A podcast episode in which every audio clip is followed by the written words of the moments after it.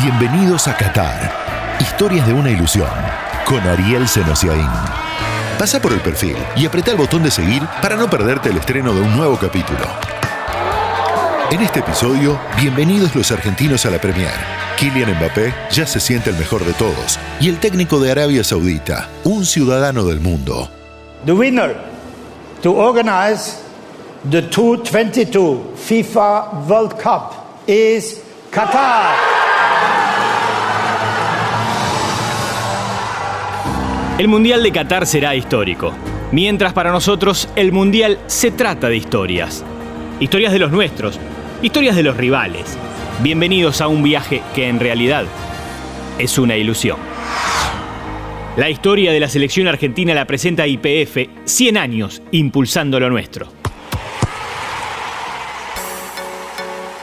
Justo cuando llevábamos un par de años diciendo que los jugadores argentinos no eran parte de la élite en los clubes, empezaron a plantar bandera en la Premier League. La mejor liga del mundo, la que vendió sus derechos de transmisión al exterior por tres años en 11.600 millones de euros, la que generó seis de los últimos 10 finalistas de la Champions, ya no es tan ajena. Estaba preparado Julián Álvarez. Algunas frases de rutina en la presentación, su explicación de cómo le gusta jugar, la mención de los compatriotas que usaron esa camiseta, lo que levantó más a la gente, claro. Sí, hubo muchos jugadores argentinos que hicieron historia acá en el club, como es el Kun Agüero, Nicolás Otamendi. Eh, y bueno, me gustaría obviamente hacer mi propio camino siguiendo con esto de los argentinos haciendo historia en Manchester. Y el final guionado. Come on City, Manchester is blue. Manchester City cuidó cada detalle de su contratación, desde que en enero acordó el pago de 21.411.500 euros por su pase, incluso antes de ese momento. Por ejemplo, cuando un par de enviados del club inglés viajaron de incógnitos a Calchín, Córdoba, el pueblo natal del delantero, a preguntar todo tipo de referencias suyas. Lo presentó no solo con él en el escenario, sino también en las redes, mediante un video de toda la familia. Empezó a jugar con el festejo del hombre araña, para que piquen los pibes, y lo mostró en charla con Pep Guardiola. El City llevó a Erling Haaland y al 5 de la selección inglesa, Calvin Phillips, pero a Julián le dio la misma bienvenida a la liga que reúne marketing y fútbol como ninguna otra en el mundo. Hubo un tiempo, que duró décadas, en el que decir Manchester significaba hablar del United. No hacía falta la diferenciación. La nueva generación no lo imagina, pero nadie pensaba en el City hace años. Hoy, el United necesita desbancar al City y busca hacerlo mediante fórmulas parecidas. Si Guardiola implantó su juego de posesión en el City, su rival, el United, ahora contrató a Eric Ten Hag, el neerlandés que desarrolló un estilo similar en el Ajax. El técnico fue la clave en la incorporación de Lisandro Martínez. No, no le doy bola en absoluto lo que digan. Yo simplemente demuestro siempre en la cancha, demuestro todo lo que tengo que hacer y que los demás que hablen lo que tengan que hablar, que cuando uno está seguro de uno mismo y tiene la confianza que uno necesita, no hace falta los comentarios de los demás.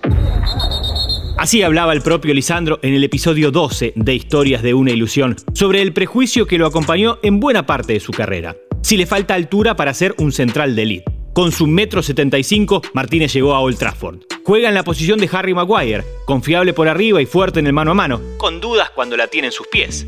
Con el entrerriano de Gualeguay, Ten Hag tendrá salida como tenía en el Ajax. En los primeros amistosos de pretemporada, el United superó los 800 pases por partido. Martínez entró en el mundo Premier. Habla inglés, siempre bien visto en los clubes que gastan lo que gastan. Así se presentó. Se había dado casi una subasta, el Arsenal también lo quería y el Ajax estiró la negociación hasta llegar a una venta de 57.300.000 euros, la cifra más alta que costó un defensor argentino. Apenas pisó Inglaterra, a Lisandro le presentaron a todos los responsables que el club les destina a los jugadores para absorber cualquier tipo de tareas, desde conseguirle casa hasta asesorarlo en materia fiscal. En total, nueve personas a disposición. Que él solamente se dedique a jugar. Sí, en la liga más competitiva de todas.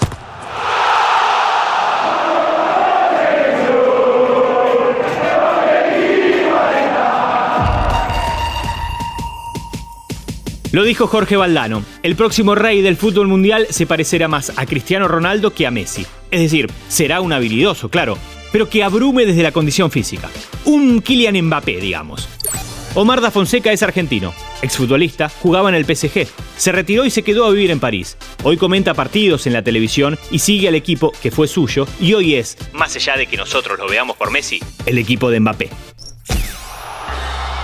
Empezó muy joven jugando en Mónaco y la expectativa que creó, esa ilusión, ese deseo, lo llegó a conquistar. En el acto específico de ser atacante, no simplemente hace goles, sino es un tipo muy decisivo, inventa porque tiene una agilidad, esos pasamón de llama, no sé cómo le dicen en Argentina, ese tipo de bicicleta. Tiene varias variantes en el drible y sobre todo es un tipo que le gusta ir, como se dice, a la zona de los cocodrilos y ahí es donde define, donde le gusta ganar.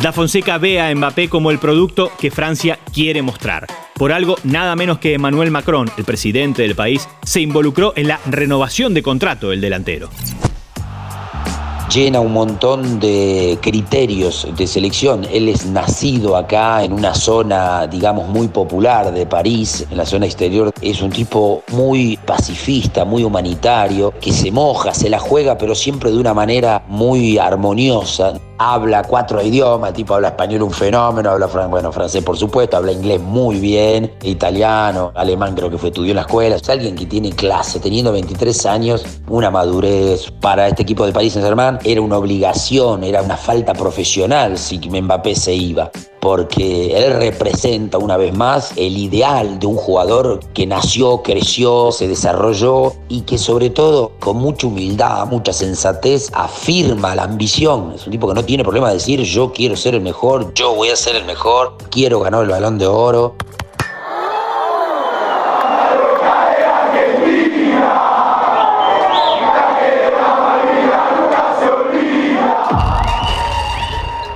El técnico del primer rival de Argentina en el Mundial merece su lugar. Hervé Renard, francés. Pero el gentilicio es lo de menos. Se trata de la expresión más clara de lo que cuesta ser profeta en su tierra y que algunos son toros en rodeo ajeno. Veamos. En su país no pudo estirar la carrera de futbolista más allá de los 29 años. Como entrenador no pudo evitar el descenso del Soyo y en el Lille lo echaron apenas a los 15 partidos. Lejos de su tierra, en 2012 ganó la Copa África nada menos que con Zambia, la primera de esa selección. Había vencido a Costa de Marfil en la final, en el epílogo de la brillante generación liderada por Didier Drogba. Drogba se retiró. Costa de Marfil contrató a Renard y en 2015 fue campeón de la Copa África. Consiguió también la clasificación de Marruecos al Mundial 2018, primera de esa selección en 20 años. Alberto Ediogo Guono escribió el completísimo libro Indomable, Cuadernos de Fútbol Africano. Desde España nos cuenta una gran historia del título de Renard en Zambia. Renard fue seleccionador de Zambia en dos etapas distintas, una de ellas a final de la década de los 2000, y él dejó un trabajo a medias. No acabó el trabajo completo y por eso volvió después en 2011 para hacerse cargo de los chipolopolos, de las balas de cobre. Esos jugadores habían sido niños ¿no? cuando ocurrió la tragedia aérea que sacudió a todo el país. Y en el último paso, antes de ir a Estados Unidos, en 94, antes de llegar a ese mundial, había que jugar una eliminatoria, un triangular frente a Marruecos y Senegal. Y en el primer partido, ese viaje entre Lusaka y Dakar, entre Zambia y, Senegal, pues fue trágico porque después de repostar en Gabón, cuando la aeronave despegó, se acabó desplomando ¿no? cerca de las costas gabonesas. ¿no? Y en ese avión viajaba toda la selección, salvo tres futbolistas, Musonda y los hermanos Bualia, ¿no? y especialmente Kalusha, seguramente mejor futbolista de la historia de Zambia. Esa competición en 2012 fue espectacular para Zambia. No se hizo una ofrenda floral porque hay que recordar que esa final de 2012 se jugó en Gabón, a 6 kilómetros de donde murieron todos. En el año 93, Kalusha Bualia, que había sido la estrella que se libró de ese accidente porque viajaba desde Europa directamente, pues era presidente de la federación después en 2012, ¿no? Y ese legado que dejó el Bernard lo quiso reconocer, otorgándole la medalla de honor y diciendo claramente que había sido una inspiración para todo el país. Arabia Saudita contrató a Renard y pase lo que pase en noviembre en el Mundial, ya le extendió el contrato hasta 2027. Una suerte de Adonis de 53 años. Cuando lo vean, si es que no lo vieron, se darán cuenta. Podría haber sido modelo Herbert Renard. Será el primero al que habrá que ganarle en Qatar. Qatar 2022 estará plagado de historias. Habrá más, habrá próximos capítulos, hasta que la ilusión se apague o se haga realidad. Esto fue Qatar, historias de una ilusión. Todas las semanas, nuevas historias sobre Qatar 2022.